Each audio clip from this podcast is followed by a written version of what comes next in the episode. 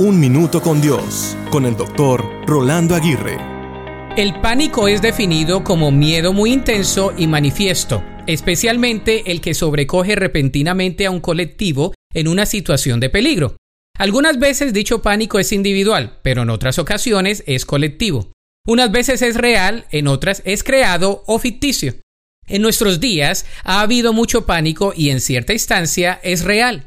Situaciones pandémicas como la del coronavirus han desatado un cúmulo de reacciones verídicas y otras un poco exageradas, sin dejar de ser alarmante.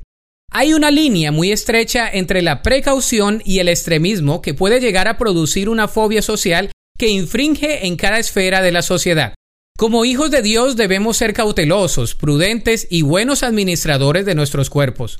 Debemos ser responsables, actuar con precaución y ser parte de la solución y no del problema.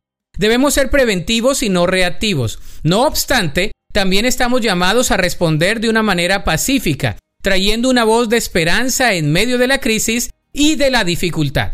Clamémosle a Dios para que nos dé de su paz y así poder ser entes de paz.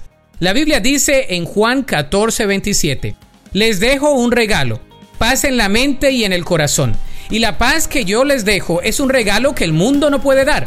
Así que no se angustien ni tengan miedo. Para escuchar episodios anteriores, visita unminutocondios.org.